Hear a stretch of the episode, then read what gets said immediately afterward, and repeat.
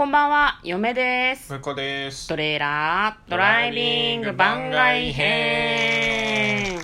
はい、始まりました。トレーラードライビング番外編。この番組は映画の予告編を見た嫁と婿の夫婦が内容を妄想していろいろお話ししていく番組となっております。運転中にお送りしているので安全運転でお願いします。はい今日はですね、はいえーと過去に妄想した映画を一本 Amazon プライムでねはい。見ましたので感想とまあなんだ振り返り妄想の、はい、していきたいと思います はい。えー、何を見たかというと、この作品です。ワイルドストーム。はい。はい私たちが妄想したのはですね、2018年の12月31日。あ年末ですねそうですね。なんか車の中でうんもちろん妄想していたんですけれども、なんかね、大掃除からの現実逃避みたいな話をしてましたはね。い そうですね現実逃避にしてはね、3時9分とかなんだよね。午前3時です。あそんな時間にアップしてたうん。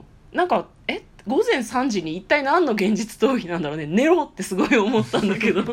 まあ夜更かしだな、今でも変わってないけど。31日の午前3時に上げてるのか、そうですねあじゃあ。30日ぐらいに撮ってるんですねそうだね。収録はそうだったんだと思 そんな大掃除から逃げ回って年も越しちゃったのかなと思ったらびっくりしたう。うんうん。まあそう、そういうわけではないみたいなんですけど、はいなんなんで3時だったのかってちょっとわかんないですね。120回で妄想したはいはいものになっております。まずですね、えー妄想の内容を復習していきたいと思います。なんかね、すごい嵐が来てんだよな。うんうんで嵐が来てる中犯罪者集団がなんか現金をため貯めている政府の施設みたいなのがあってそこに6億ドルでしたっけ、うんうんね。6億ドル入ってると、はいはい。でそれを奪いにやってくるわけですよ、犯罪者集団が、で犯罪者集団が一つだけなのかと思いきや別の犯罪者集団が現れてそのダブル犯罪者集団が「俺の6億ドルじゃ!」っていうふうにバトルするっていうような妄想をしてましたね。あなんかあの、スト何？ストームシリーズっぽいうんうんうんうん3作目なんじゃないかって話をしてて、そうそうそうそう。でっかいストームが来るっていそう映画が他にもあると。そううん。オーシャンズ的な感じで。うん。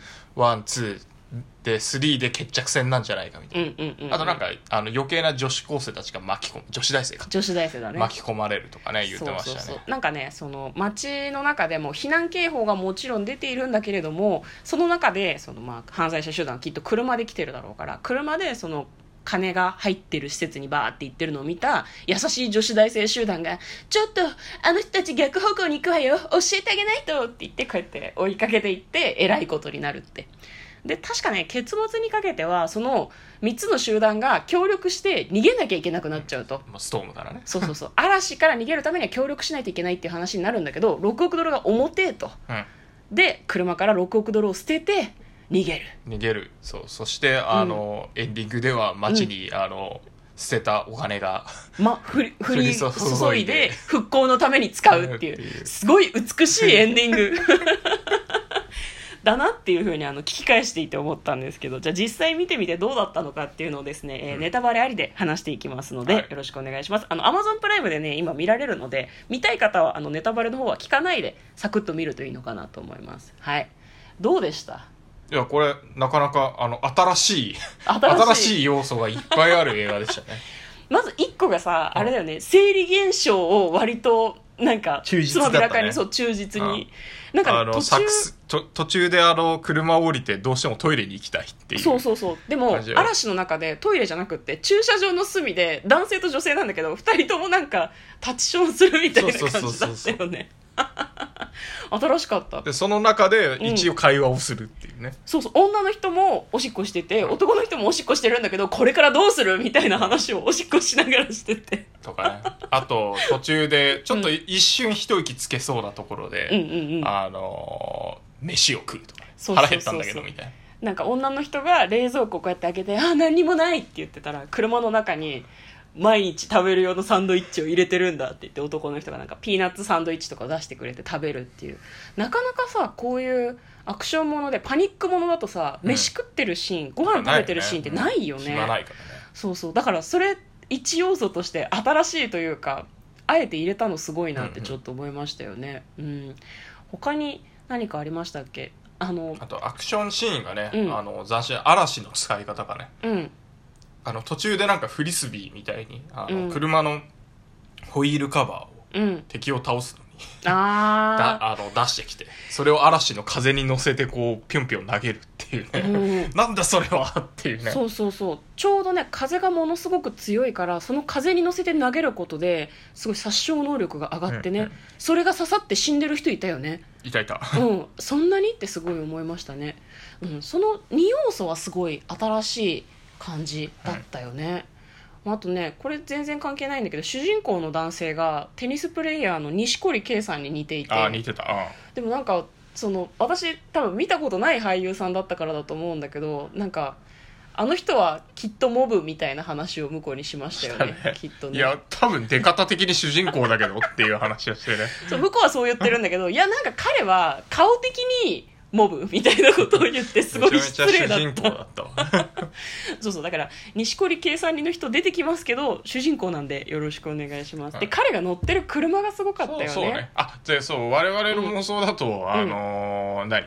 犯罪者チームたちが主役っていう感じだったんだけど、全然違いましたね、違いました、うん。その錦織圭にの方が主人公。こう主人公で一応、うん。あの犯罪からこう、まうんそのお金を守るみたいなね。そうだね。そういう感じだったね、もともとお金を守るためじゃなくって気象学者で気象のこう何確認？ドローンとか飛ばしたりしてこう何数値を取ったりするために来てたんだけど完全に巻き込まれちゃう感じだったよね。うんでなんかまあそのなんだろうお金を集めている施設に働いている女の人に、まあ、あのその助けてくれって言われて雪吊り雪吊りで助けちゃうみたいな。うっかり助けなきゃいけなくなっちゃうみたいな感じでしたけど、うん。すごく良かったですよね。ですね。うん、とにかくね主人公補正がすごかったね。そうわかる。てかなんかあの、とりあえずねバットモービルみたいなねそうそう車持ってんねうん。えーっていうね。うん、そのその人もねなんかそのななんとか博士なんでねドクターって呼んでくれって言ねたから、うん博士らしいんだけど、うん。研究しててね。そうそう。そんなことよりも、うん。お前が持ってるそのバットモービルがすげえと。そうそうそう。なんかねペペグペグっていうのかな？本当装甲車。なんかかっこいい本当にバットモービルが 4WD になったみたいな感じのすごいかっこいい。まバットモービルも 4WD だと思うけど。あそうでしたっけ、黒い感じの車でうんなんかね車みたいになっててね。ペグが打てるんだよね車からね。ズンって。だから車がずれないように。アンカーを打ってずれないようにする機能とか、うん。なんかウィンチもついてるし、うん。あとそもそもあの他の車にぶつかっても相手が大破するぐらい結構頑丈だし。そう。そして数々のなんかあのあれだね、うん。あの小学校の男の子がワクワクするようなよくわからないスイッチがいっぱいついてる上にも下にもついてる、ね、上にも下にもモニターもなんかついてる。たくさんついてる。だからみんなが考えるかかっけえ車みたいなそうそうそうそう。のを体現した車だったよね、まあ、あれであの急加速ができれば完璧だったね。ね。でもなんかねその車を最後までその車でなんかこうやるんだろうなと思ってたらなんか途中で乗り捨てちゃってねバットモービルなくなったら錦織さん大丈夫なのかなってすごい思ったよね。あの主主人公補正の一個はそのバットモービルだと思ってたから、大したことしてねえなと思ってたら。うん。なんか彼自身のそうそうそうそう。バットマンがバットモービル捨てるってすごくないってすごい思ってる。いやまあでもバットマンの物語では必ずバットモービルは捨てるけどね。あそうなんだ。大体あのぶっ壊れる。最初最初一番最初の冒頭のシーンでかっこよく使ってる時はうんうんうん。大体その後敵にぶっ壊される、じゃあバットマンを踏襲したってこと？まあそれはね逆に？踏襲はされてると思う。されてるんだ。だけどあんな普通に乗り捨てんだと思ったけどね。ね。すごかったですよね。まあ他にも主人公補正あって結構アクションものとかって割と多いけど、今回は確信した瞬間があったよね。あこいつら絶対死なねえなっていそう確信をした瞬間がああって。れいろいろやばいやばかったね。